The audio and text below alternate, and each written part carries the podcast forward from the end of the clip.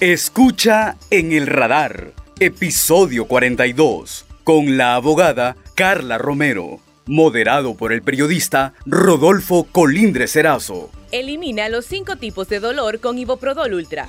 Fórmula única. La generación Smart es la que siempre está conectada en todos lados desde su smartphone Tigo. Adquiere tu smartphone favorito desde 1199 lempiras y disfruta de una super recarga de 10 GB de internet, más WhatsApp chat y llamadas ilimitadas a Tigo. Visita tiendas y puntos de venta Tigo. Saludos amigos, gracias por acompañarnos en un nuevo episodio de el podcast en el radar de Radio América. Este día voy a tener el gusto de dialogar con la abogada Carla Romero Dávila. Una larga carrera, una vasta experiencia que se le conocen los tribunales, se le conoce en la Corte Suprema de Justicia, pero quizás los hondureños en general la terminaron de conocer o algunos la conocieron hasta el momento de la juramentación de la señora presidente Xiomara Castro en el país. Por la forma, eh, todos sabemos lo que pasó, de quién juramentaba y quién no juramentaba, y ahí se hizo famoso la juez Carla Romero. Nos acompaña hoy. ¿Qué tal está, juez? Gusto tener aquí en el radar de Radio América. Muchas gracias por la invitación. Estamos aquí para platicar y para eh, poderles ofrecer el conocimiento que tenemos a disposición de ustedes y de la población hondureña. Eh, le pregunto, han pasado unos, unos días del momento en que usted, y vamos a hablar un poco de eso, que usted fue separada, yo no sé cuál es el término correcto, separada, despedida, atropellada, lo que sea, pero ¿cómo se siente? ¿Qué, cómo ha estado su actividad últimamente? No, yo, eh, claro, al principio conmocionada, ¿verdad? Como todo mundo, eh, que no espera que se atropellen sus derechos y menos que lo haga la Casa de la Justicia, ¿verdad? Eh, pero como tenemos una gran formación de fortaleza en Dios, eso me ha permitido poderme tomar conciencia de que estas circunstancias nos pasan sin que Dios nos las permita y tiene todo una razón y un propósito de ser. Y yo creo fielmente que mi vida tiene un propósito. Así como lo fue el momento histórico que usted acaba de traer eh, al recuerdo de todos, también eh, tenía que tener una postura acerca de si en ese momento hice cumplir la constitución de la República, en mi papel de juez también tenía que hacerlo cuando vi que una ley que se estaba tratando de utilizar no estaba apegada a la constitución misma. Y eh, por eso presenté los recursos de constitucionalidad contra la ley de amnistía por considerar que la misma transgredía la constitución en varios de eh, sus eh, capítulos y artículos. quiero que hablemos un poco de eso, pero antes, abogada, ¿se va a dedicar a litigar?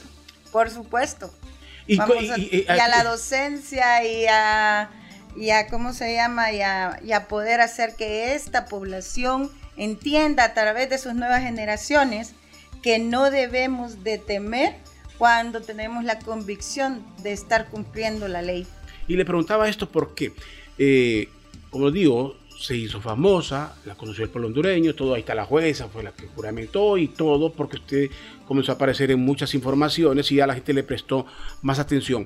Eh, la pregunta es, ¿ganó prestigio? ¿Se vuelve ahora ya no como juez, sino la abogada que va a litigar? ¿Le, abrió un mercado o, o le ha cerrado, por el contrario, todos estos episodios? Pues mire, esto hay que tomarlo desde el punto de vista objetivo para algunas personas eh, sí tengo la razón y para otras no la tengo. Entonces esto sigue siendo más o menos como la etapa de la vida donde eh, se te está juzgando. Sin embargo, hay que tener la madurez emocional como para poder establecer que eh, discrepancias siempre van a haber.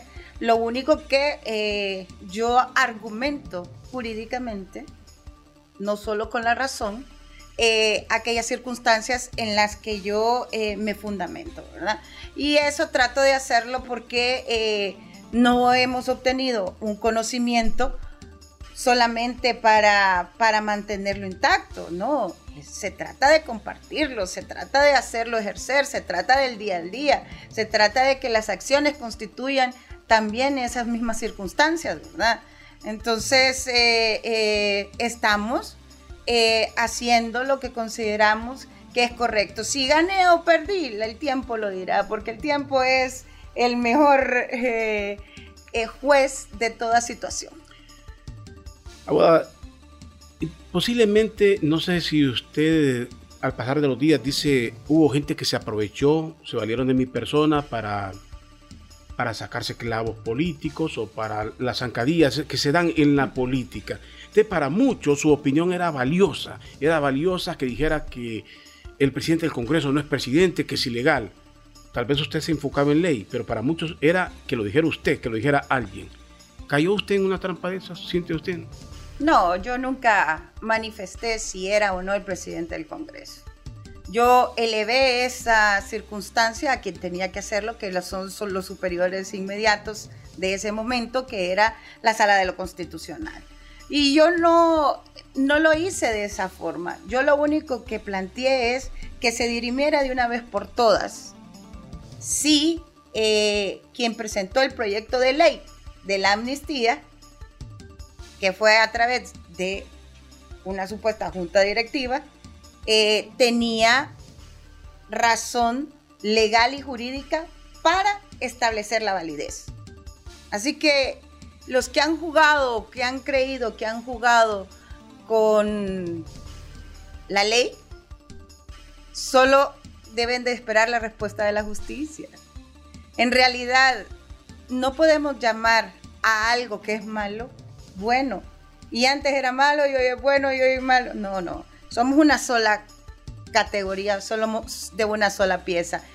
Yo no acumulo ningún rencor porque eh, tengo paz, porque actué conforme a derecho corresponde, defendiendo el Estado democrático de derecho y eso no me avergüenza.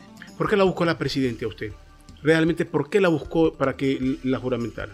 Mire, esto vino a través de una conversación en la madrugada, una llamada por teléfono, dos semanas antes de la fecha de la juramentación, de eh, mi querido amigo, el, doctor y abogado Denis Castro Badía. Una persona que me conoce desde, la niñez, ¿verdad? Entonces, eh, eh, vecino también de la colonia satélite y bueno, una persona que conoce toda mi trayectoria. Él sabía que yo ya había terminado y estaba terminando de cursar y estaba solo pendiente para la defensa de la tesis de mi maestría en Derecho Constitucional. Entonces me llama en la madrugada y yo pues respondo porque es él y creo que algo le pasa. Pero me plantea la situación y me dice, eh, si en un supuesto caso, vos que sabes de derecho constitucional, demostrámelo ahorita, tal, esto y esto y esto pasara, no le digo yo, la constitución tiene una salida y está establecida en el artículo 244. A falta de un presidente del Congreso Nacional, tiene que tomar la juramentación el presidente de la Corte Suprema. Y si este no se encontrara, entonces lo hará un juez no le, eh, eh, y hablamos aquí fuera del marco legal, son reflexiones posteriores, ¿no? En el momento no, no, no le vinieron inquietudes decir, bueno, el gobierno y doña Xiomara en particular, es algo que está ahí, que todo el mundo lo vio, peleó para que el señor Luis Redondo se hiciera presidente del Congreso. Y ella se fue a gritar, cosa que no le hemos visto, a los bajos del Congreso. Lo hacen presidente de una forma que para muchos es cuestionable, pero lo hacen se toma posesión, como lo manda la Constitución, en una sesión del Congreso de la República, que le encabeza a él, pero que no le permite que juramente. No sintió que se estaba contradiciendo el mismo poder ahí. Es decir, por un lado lo promocionan, lo tienen ahí, pero no quieren que lo juramente. ¿No sintió usted? Bueno, mire, yo eh, recibo un mensaje de eh, el esposo de nuestra eh, presidente de la República, de doña Xiomara, y me dice que acuda al Estadio Nacional. Entonces, eh, el asunto es que horas antes, toda la madrugada anterior, si usted recuerda, para abrir esa sesión, se dieron los sucesos que usted eh, ya conoce. Y semana, dos días antes también. Sucesos de que eh, se convocó, estaba convocada unas personas en el Zambrano y otras en el hemiciclo. El asunto es que eh, habría que revisar ese punto de acta, si estamos hablando de lo legal, porque cuando se interrumpió en el hemiciclo por esa supuesta junta directiva, debió continuarse en el Estadio Nacional. El secretario debió pasar lista y debió establecer que continuaba con la sesión que se había suspendido en el hemiciclo y se trasladaba para el Estadio Nacional, para tomar la toma de posesión. Eso se dio. Está registrado en la televisión, que es el mejor testigo que tengo. Y no se dio. o sea que yo inmediatamente dije, caramba, no hicieron el proceso legislativo que tenía que hacerse. Pero no lo hicieron, le pregunto. Porque entonces, aquí se han visto muchos errores. Entonces, por eso, por eso me, me dicen baje, voy con mi toda y ya tenía listas las actas y bajo. Y pero empiezo la serie. Pero, la pregunta es, eso que no se dio, como usted lo relata, como manda la ley, no se dio adrede o por esos laxos que ya se han repetido en el Congreso, que no leen un acta y que, no cierran sesión. estos problemas ya se han visto. ¿Cree usted que fue un laxus que se, no se percataron de eso? ¿O fue adrede? Yo creo que fueron las dos cosas. En realidad, la inexperiencia en el momento eh, indicado, pero además una concepción de hacer eso para poder establecer la legalidad de quien iba a tomar el juramento. Si no, ¿por qué no, lo, no, le pidieron a él que lo hiciera? Ahora, eh, hablamos de ese hecho y la veo a usted convencida en el marco jurídico del país, eh, la ilegalidad y todo lo que se dio. Pero el Poder Ejecutivo sigue trabajando con el, con el actual Congreso, con esa junta directiva y lo sigue representando y muchas cosas. Eso, lo que pasa es que hay una separación de poderes, estimado. Y quien debe arreglar eso no es el Poder Ejecutivo, es el mismo Congreso Nacional. Los señores diputados, los señores diputados tienen que tomar una decisión acerca de poder reunir una junta directiva en la que todos voten y no sea bajo que sea bajo la votación establecida en eh, eh, la Constitución de la República. Y ojo, que ahorita viene el cambio en, este, en estos próximos meses, a partir del próximo año, ¿verdad? Algo puede suceder ahí. Y el otro escenario lo tiene la Corte Suprema, a través de los recursos de inconstitucionalidad que se presentaron para que de una vez dirimida esta situación. Pero el Poder Ejecutivo, le digo, y usted tiene toda la razón, a quién le corresponde, pero el Poder Ejecutivo parece no tener problemas. Todos sabemos que están trabajando de forma mancomunada, eh, bajo las mismas banderas en todas las, para elegir fiscal y para todo. O sea, están trabajando de forma... el Ejecutivo con el Legislativo se entienden perfectamente. Está trabajando la bancada de, Libre con el señor Luis Redondo. Sí. Bueno. Pero la bancada de Libre es el, mismo partido. Pero no todo el Congreso. Pero el gobierno. Pero le hablo del gobierno. ¿El gobierno está en una ilegalidad entonces, cometiendo actos ilegales? Pues eso es una situación que se puede dirimir después, porque, como le digo, la independencia de poderes puede establecer lo siguiente. ¿A quién le corresponde crear la ley, publicarla y eh, hacerla de uso de todos los ciudadanos? Al Congreso Nacional.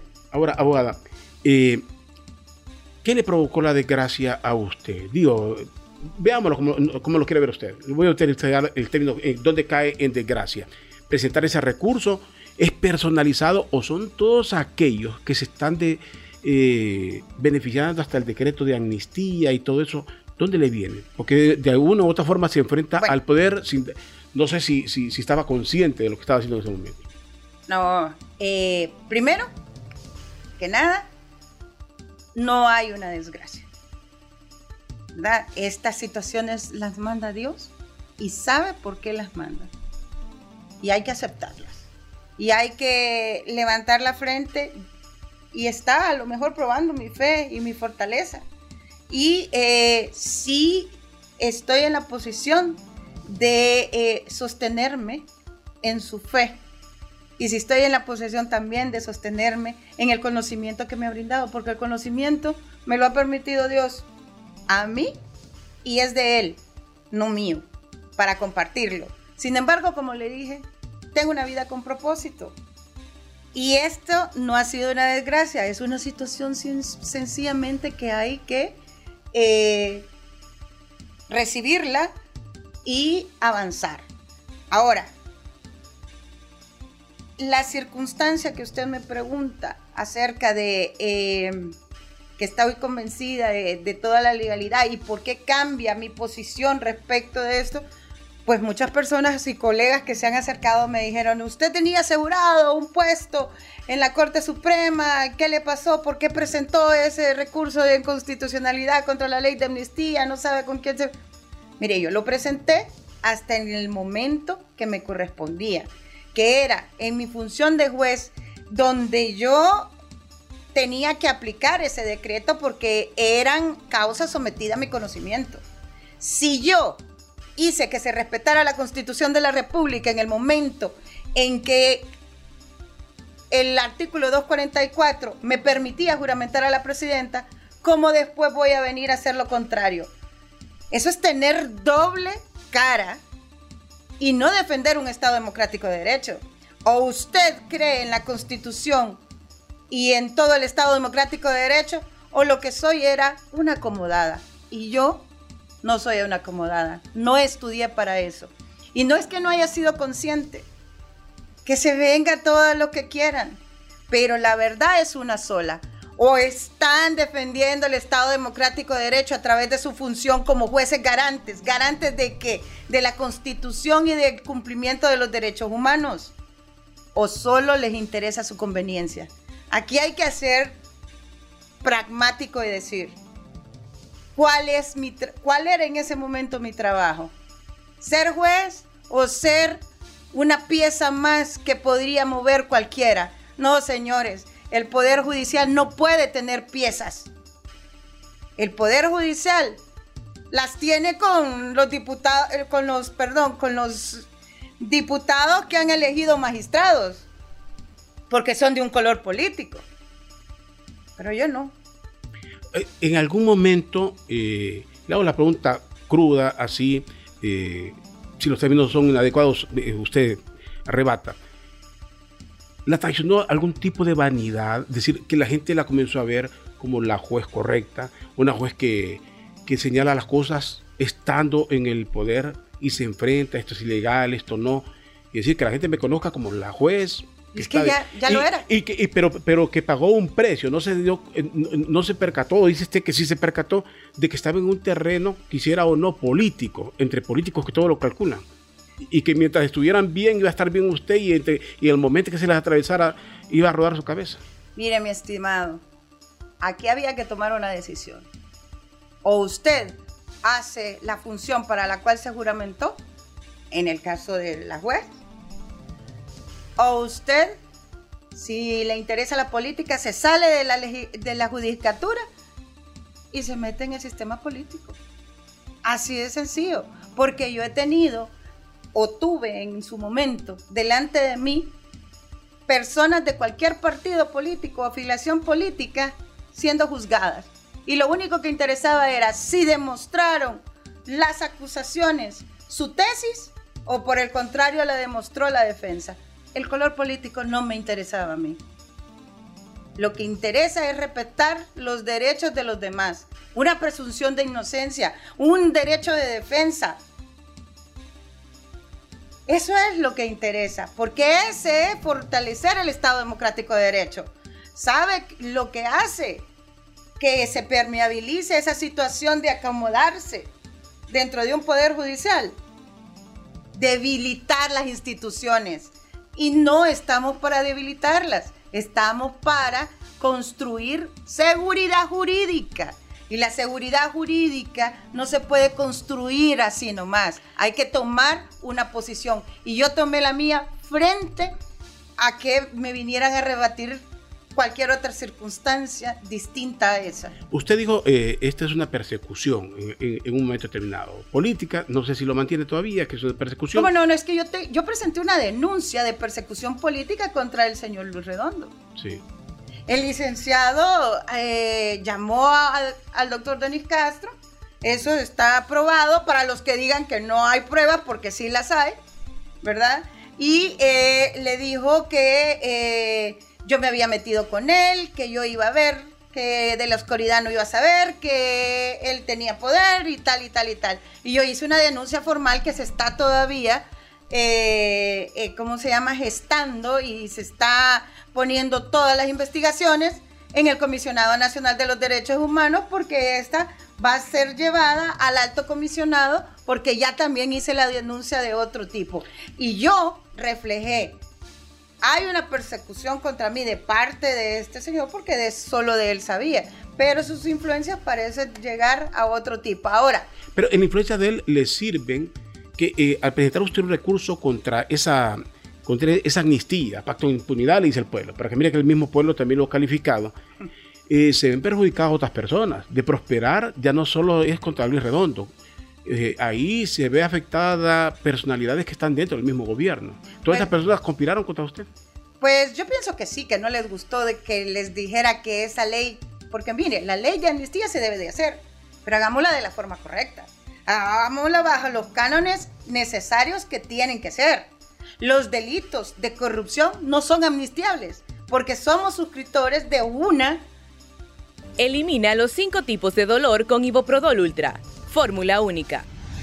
La generación Smart es la que siempre está conectada en todos lados desde su smartphone Tigo.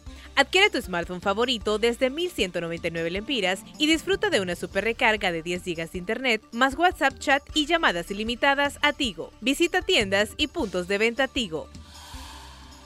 Ley internacional de una convención internacional contra la corrupción que dice que los delitos eh, de corrupción no pueden ser objeto de una amnistía. Ahora bien, si se sintieran dañados, será en su ego, porque la verdad que muchos habían obtenido sus cartas de libertad a través de esta ley de amnistía y se las habían aplicado los jueces. Y esto no hace, la presentación de mi recurso no hace efecto retroactivo. ¿Qué quiere decir? Que esas personas fueron amnistiadas y recibieron el beneficio y nadie se los iba a quitar a pesar y que se dijera que esta ley no cumplía con todas las formalidades que he señalado y que atenta contra la Constitución de la República. Ahora le decía, eh, el pueblo la conoce, la juez, eh, aparece un montón de opiniones, se volvió un referente, se le buscaba estando todavía como juez, eh, pero de repente nos comienzan a decir que la juez retrasaba sentencias, que tenía una serie de denuncias y que no habían procedido, que hace tiempo estaba en lista de despido. O sea, después de, si utilizo el término de venderla como una juez correcta, eh, de altos quilates, nos dicen que era una, una juez defectuosa. Claro. Eh, eso, eh, ¿Eran cartas que, que, se guardaron para usted o cómo No, no, no son cartas que se guardan. Yo creo que es que no se entienden los procedimientos y le voy a explicar por qué. Yo también presenté el recurso de inconstitucionalidad contra la ley del Consejo de la Judicatura. Y la ley del Consejo de, la Judicatura se vino abajo después de que yo la presenté, quedando derogado también la ley de la carrera judicial. Si la única vigente que nunca ha tenido problemas es la LOAD. Entonces, ¿qué pasó? Denuncias hay todos los días y contra todos los funcionarios y contra todos los jueces. Y retrasos hay cualquier cantidad. Pero ¿qué pasaba? El sustento jurídico con el cual tienen que disciplinar no existe.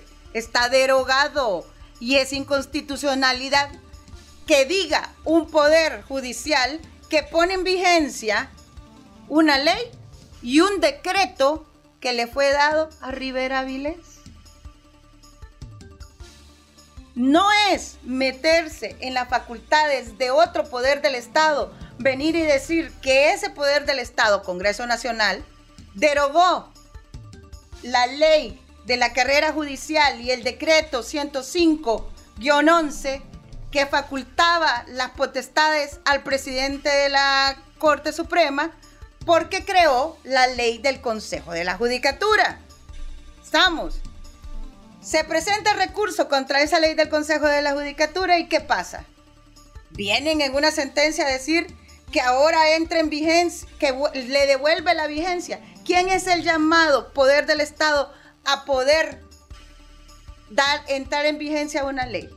el Congreso Nacional, no la Corte Suprema. Ahora, eh, en pocas palabras, abogada, porque esto significa, para que la gente que nos escucha, que quede claro, porque la gente que se queda con las ideas generales, eso de retrasar la emisión de, algunas sentencias, usted dice, eso se da siempre. Se da adrede, se selecciona, esa no me interesa, no, porque, no, porque no, no, eh, dedicado a alguien, eso, lo voy a congelar. No, no, no es por eso. En el caso particular eh, surgió una circunstancia eh, clara que está documentada, porque afortunadamente puedo documentarle toda situación. Y las actas no se realizaron porque no habían audios, ni tampoco las realizó. El consejo separó a la secretaria y eso quedó en el aire. Entonces, se tuvo que reconstruir las actas, pero también habían salido varios jueces. Entonces, hubo que tomar la carga de ellos para empezar a hacerlas. Y usted no puede hacer eso mientras estás también haciendo la actividad de estar en juicio todo el día, ¿verdad? Entonces, hay circunstancias Ahora bien, yo le voy a decir, imagínense los que conocen de lo laboral, los que tienen un reclamo en lo laboral, es y cuya coordinadora es una persona que ahora eh, dice que no, que, que funciona el sistema, para que le den una cita en lo laboral, pasan seis, siete, nueve meses. Ese no es retraso. Y estoy hablando de una materia en concreto. No, no estoy hablando de, la, materia propia de lo penal, pero lo demás, lo demás iba del día al día. Ahora, ahora bien, esas circunstancias no se podían juzgar porque ya había pasado el tiempo reglamentario para hacerlo. Porque cuando usted eh, necesita que una denuncia entre en función, también se establece un tiempo. Ahora, ¿Con qué ley la iban a hacer? Aguada, y eso usted lo explica muy bien en materia de derecho, cuál es el procedimiento. ¿Siente usted que quisieron tocar lo más bajo cuando le comienza a circular una fotografía que nos dan a entender que usted tenía un comportamiento nada normal, que si se embriagaba o no se embriagaba? ¿Cómo, cómo? le digo, han pasado los días y los días siempre sirven para reflexionar qué es lo que ha pasado. ¿Cómo, lo sintió? ¿Sintió jugada sucia? ¿Quién se prestó a, eso? Claro, claro, claro, claro, se utiliza lo más bajo para poder... Eh, cuando alguien embría, debe de buscar cómo taparlo, cómo opacarlo.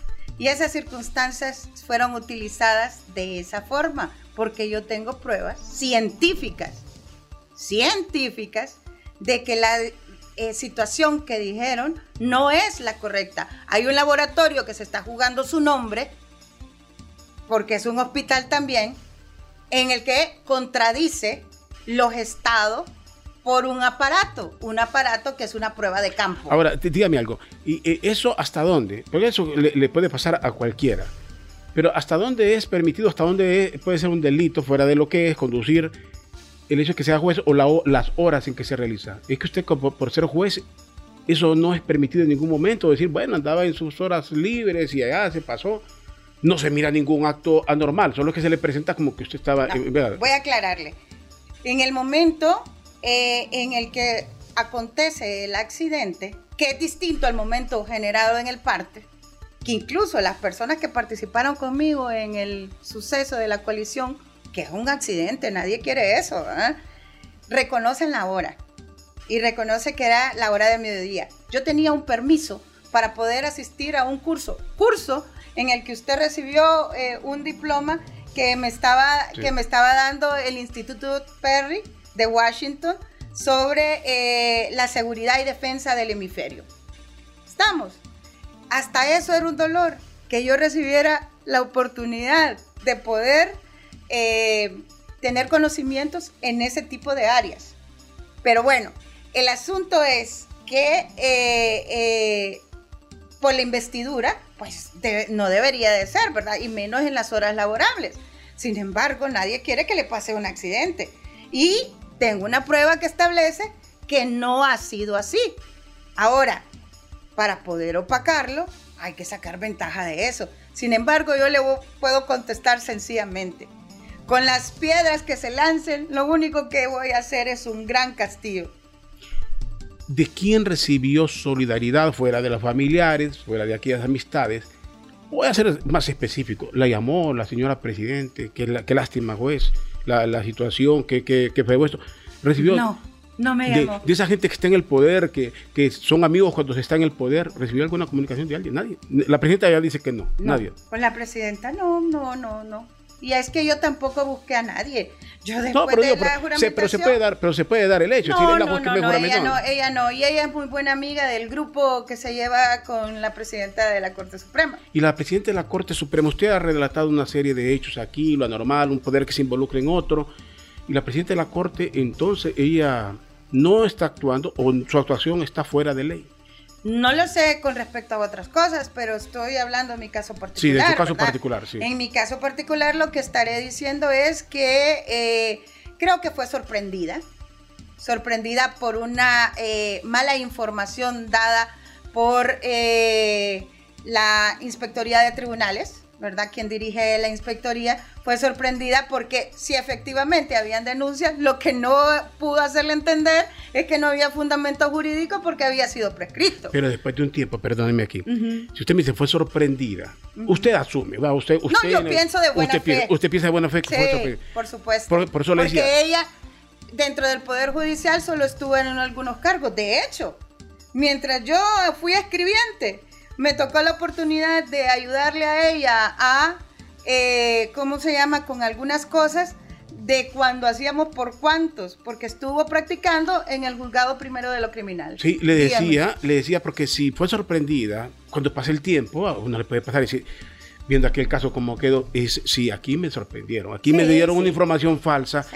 ajá, pero presenté unos recursos y como esos recursos no hay que darles trámites. O sea, alguien puede decir, porque ya está en el eh, de decir, hay que ver los trámites, porque si No, aquí hu- hubo algo anormal y la juez se despidió en forma normal y, y la devuelve. Entonces no se ha dado eso. La, reflexi- la reflexión eh, eh, sobre esas circunstancias tendrá que hacérselas eh, y consultarlas con otro, con otro staff, ¿verdad? Y no con lo mismo para que vea que realmente sí fue sorprendida. Y por supuesto que uno eh, espera que eh, la solicitud, porque claro, vamos a un procedimiento en el que se va a demostrar mediante pruebas, y no cualquier prueba, pruebas fidedignas, pruebas jurídicas, que se actuó eh, no conforme a derecho.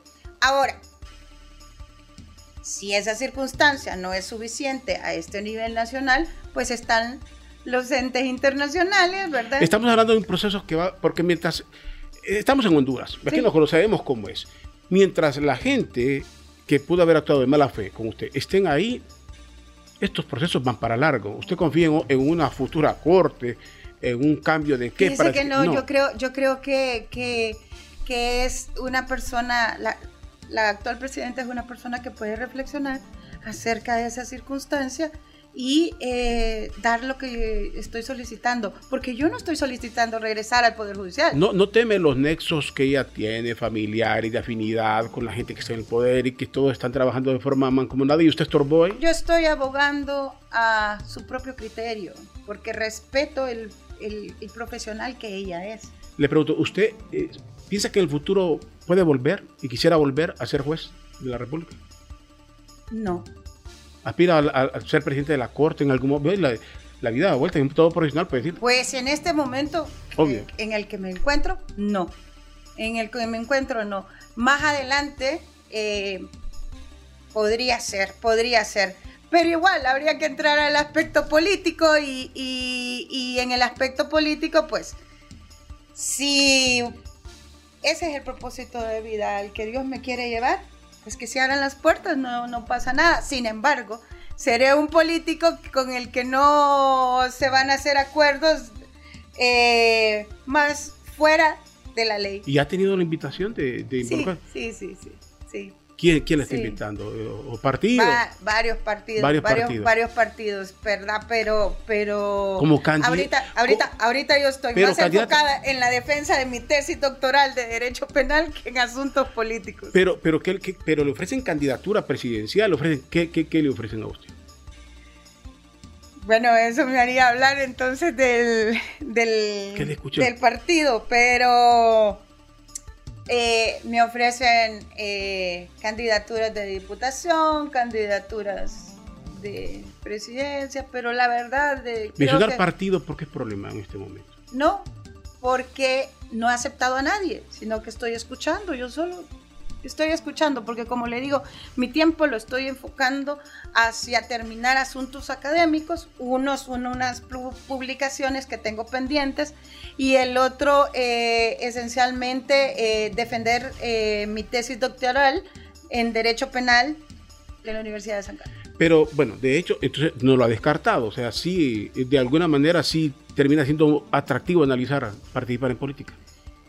Parece que eh, la única forma en la que usted puede hacer un cambio es involucrándose desde adentro, ¿no? Entonces, la única forma que me daría la oportunidad de reclamar alguna situación o de criticar alguna situación es si yo me convierto en parte de esas circunstancias. Bien, hemos hablado de, de lo suyo, lo personal, y para que se aclararan algunos aspectos que obviamente usted también ya los ha mencionado, pero aquí con mayor tranquilidad. Le pregunto en general, eh, esto de lo que está pasando en el país, la elección del fiscal y todo este proceso largo, eh, ¿son verdaderas diferencias o qué hay de fondo en su análisis detrás de todo esto? Bueno, yo creo que eh, se trata de querer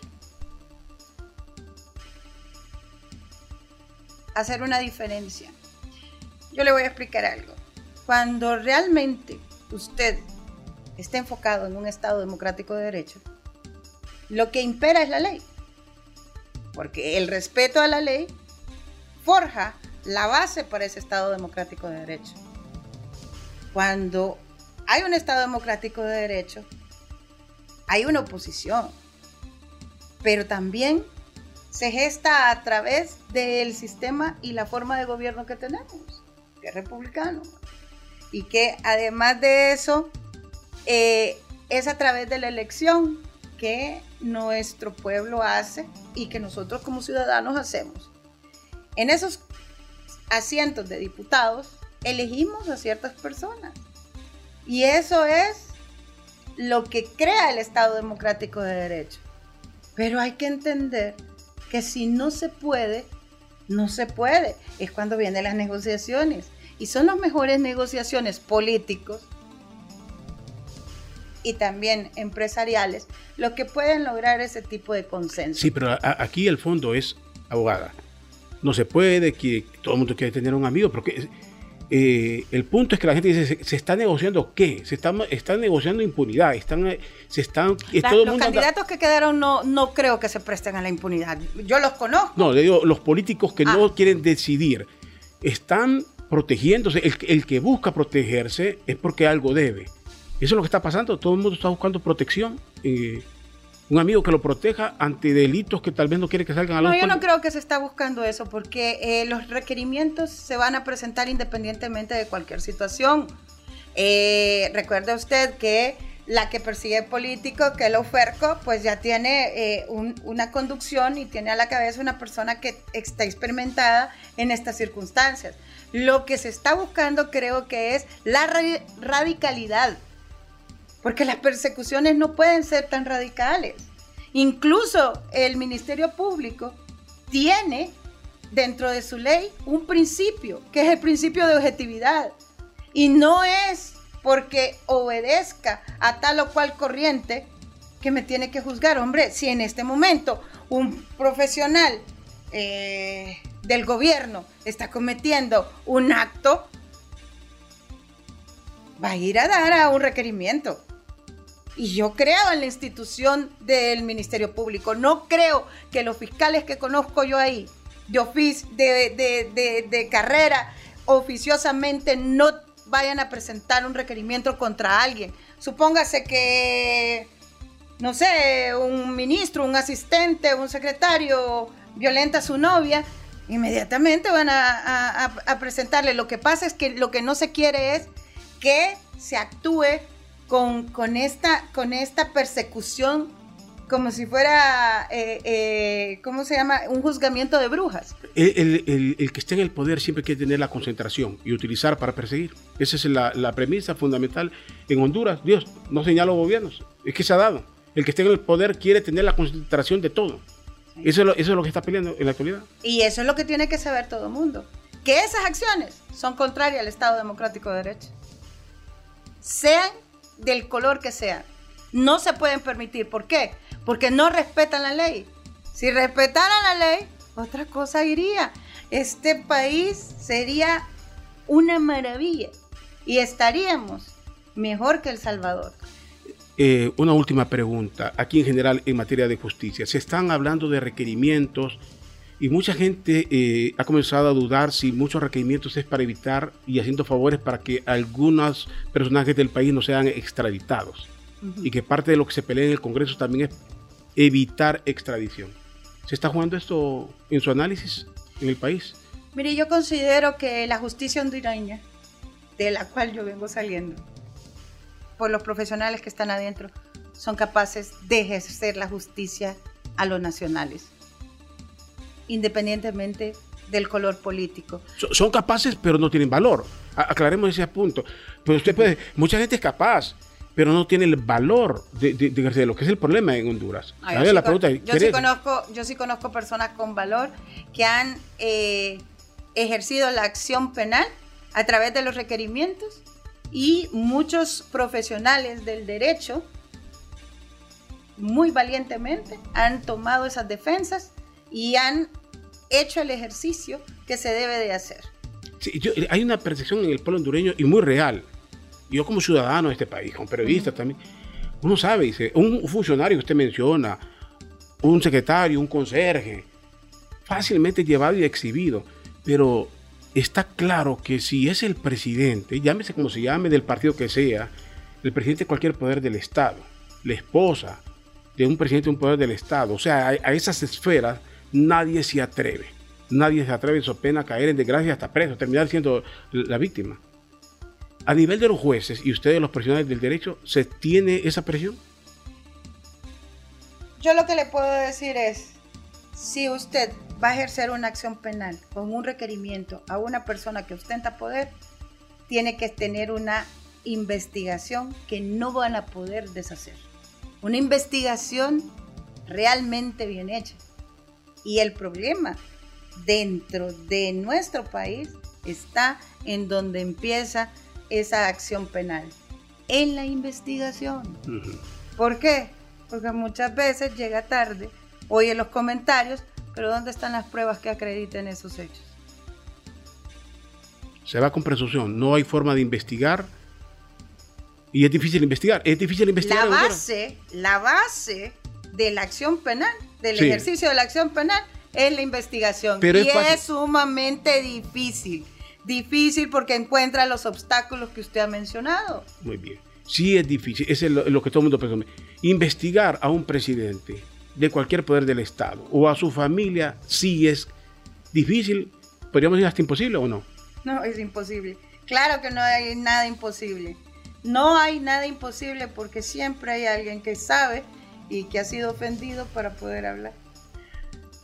Aguada Carla Romero, yo le agradezco mucho que me haya acompañado. Espero que volvamos a dialogar en otro momento y pues alegra, anda, sí, anda bien, nada de esto le ha afectado, anda tranquila, la gente como la mira la No, al, al principio ah, me afectó muchísimo, pero como le digo, en la fortaleza de Dios y la gracia y su misericordia, eh, he encontrado las respuestas necesarias y eh, vamos para adelante porque eh, la vida continúa y mientras hay respiro de vida es porque Dios lo permite. En algún momento se dijo usted, sí, tal vez en un momento fui soberbia, tengo que ser más humilde, podría pasar, ¿le veo o, no? No, fíjese que la verdad, eh, soberbia no he sido, lo que pasa es que si la gente llama al conocimiento soberbia, entonces ya estamos modificando los conceptos de muchas cosas. Sí, gracias, abogada Carla Romero. A usted muchas gracias por la invitación y eh, la pasé muy bien. Gracias. La abogada Carla Lisette Romero Dávila, la juez, como la conocemos en Honduras, que juramentó a la señora presidente y que luego parece que cayó en desgracia. Esa es la percepción general y le sugirieron una serie de cosas. La historia la conocemos, pero que ella dice va muy bien. Ha reflexionado y va muy bien y esto no es un obstáculo en su vida que sigue adelante. Gracias, juez. Gracias a todos por sintonizarnos aquí. Siempre estar pendientes del El radar de Radio América. Los invito a un nuevo episodio. Elimina los cinco tipos de dolor con Iboprodol Ultra. Fórmula única. La generación Smart es la que siempre está conectada en todos lados desde su smartphone Tigo.